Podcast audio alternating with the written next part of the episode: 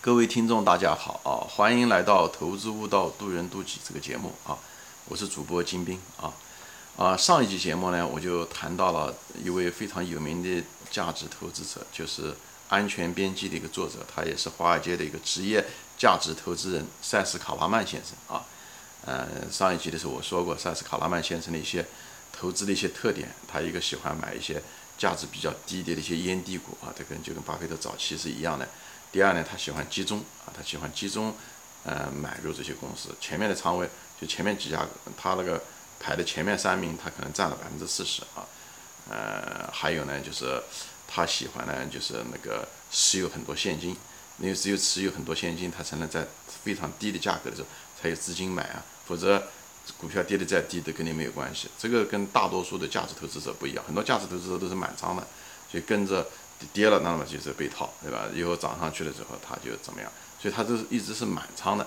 但是这位老兄呢，他就是很多情况下他不是满仓的，因为他想买的最低，他更多情况下是赚市场的钱，就赚市场的恐慌的钱，怕这个公司破产啊、熊市啊等等这些东西，他赚的是这个钱。所以这个也是他赚的是价值回归的钱，他并不是想赚这个企业像巴菲特一样的集中投资以后。买优质公司以后多少年，这优质公司一直给他赚钱。因为巴菲特在这一点上面他是很有天分的，因为他以前有办企业的经验，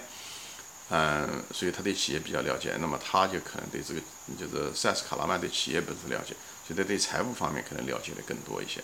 呃，所以他在这方面赚的是价值回归的钱啊，价值回归的钱。所以这就是他的一种投资风格啊，也是因为后来美国的价值投资的机会越越来越少，所以他只能集中啊。但是呢，本身的能力圈有限，他也没办法做那种巴菲特的事情，所以他只能做这种价，嗯，烟蒂股啊。那么，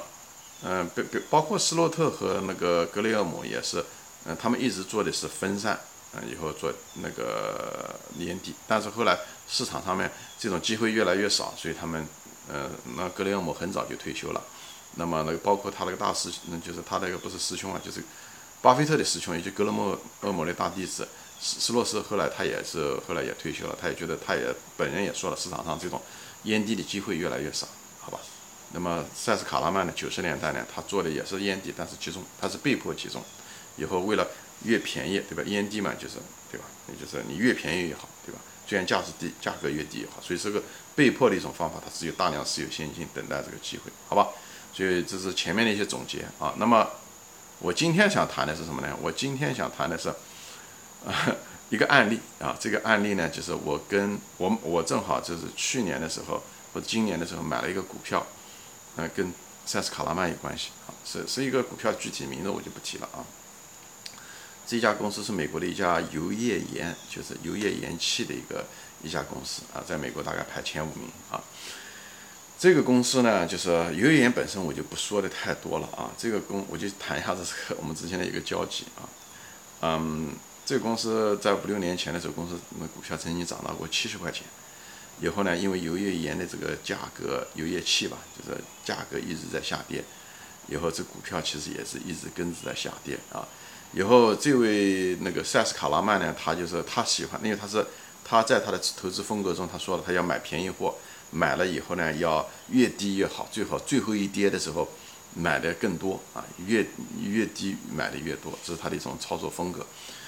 呃，以后我看了一下这这个股票，因为我进入的时候是去年的时候进入的啊，呃，所以呢，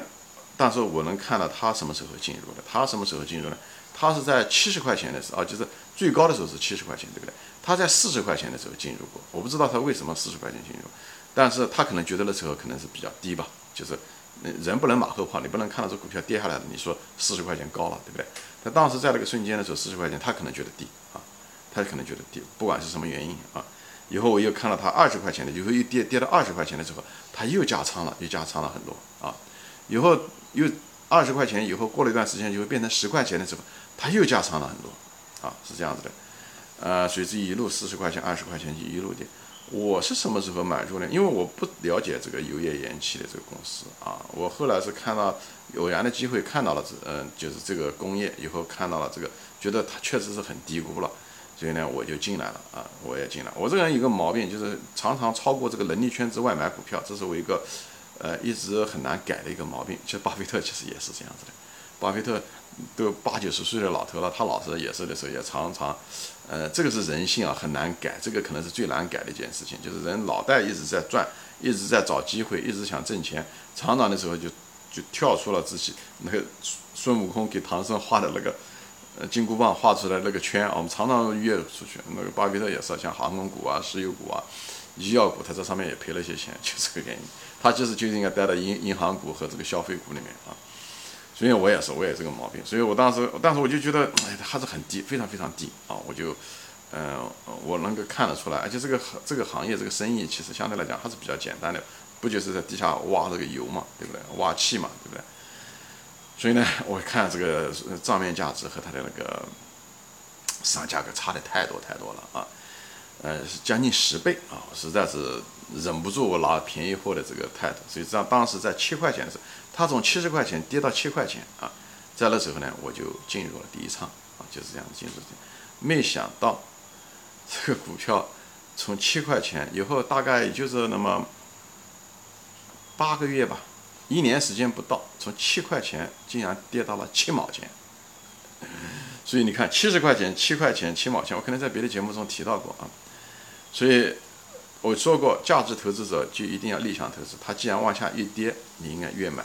越跌越买。所以它一路跌下来，我从七块钱第一进的第一仓，后来它一路跌到七毛钱，我一直在加仓啊，我一直在加仓。只是这种股票呢，因为它那种股票小，弹性大，我一般的时候。间隔的时间长一些，不像好的股票，好的股票可能跌个百分之二十，我就加一次仓。像这种股票的话，一般跌百分之五十甚至更高，我才再加一次仓，因为它这个波动性很大，因为股票小，本身相对来讲它这个呃生意的确定性不是那么大啊。我就在这里顺便提一下。所以呢，跌到七毛钱，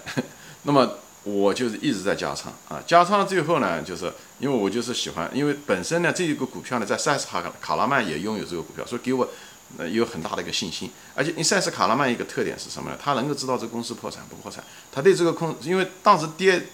人家就怕破产嘛，所以害怕股票才跌成那个样子的。所以呢，我既然知道塞斯卡拉曼是在做个破产风险清算低估方面是有多少年的经验，所以我在这方面一个是这个，第二个我对这公司的管理层非常有信心，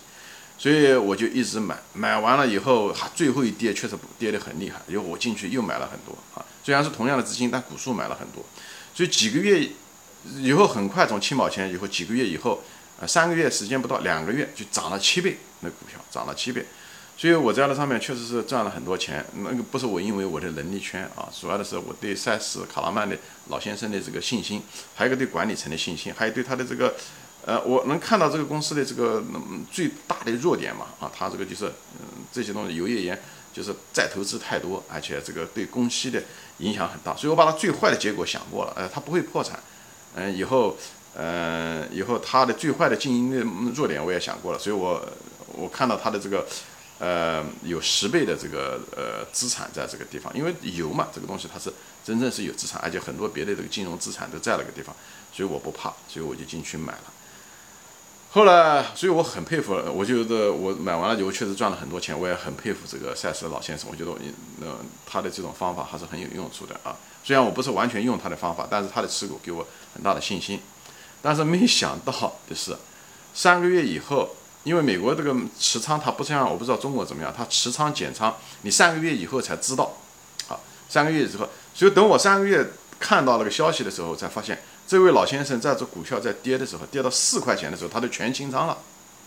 这一点我特别不能理解，所以他后来嗯就全部清仓了。这一点我就特别不能理解啊，这一点我不知道他照讲价值投资者是越跌越买对吧？他从四十块钱买二十块钱十块钱，为什么到四块钱的时候竟然清仓了？一直不在加，加到最后为什么四块钱清仓？这一点我特别不能理解，是他真的违反了他自己的投资的这个原则呢，还是因为？在四块钱的时候，他知道了一些消息，或者他他分析出来的结果，发现这个公司有破产的可能性，他认为是一个坏消息，最后他觉得得赶快卖掉，这有可能的事情啊。我我们不知道内幕，嗯，有可能坏消息，但是后来可能这个坏消息最后可能也没了，他但他股票可能也卖了，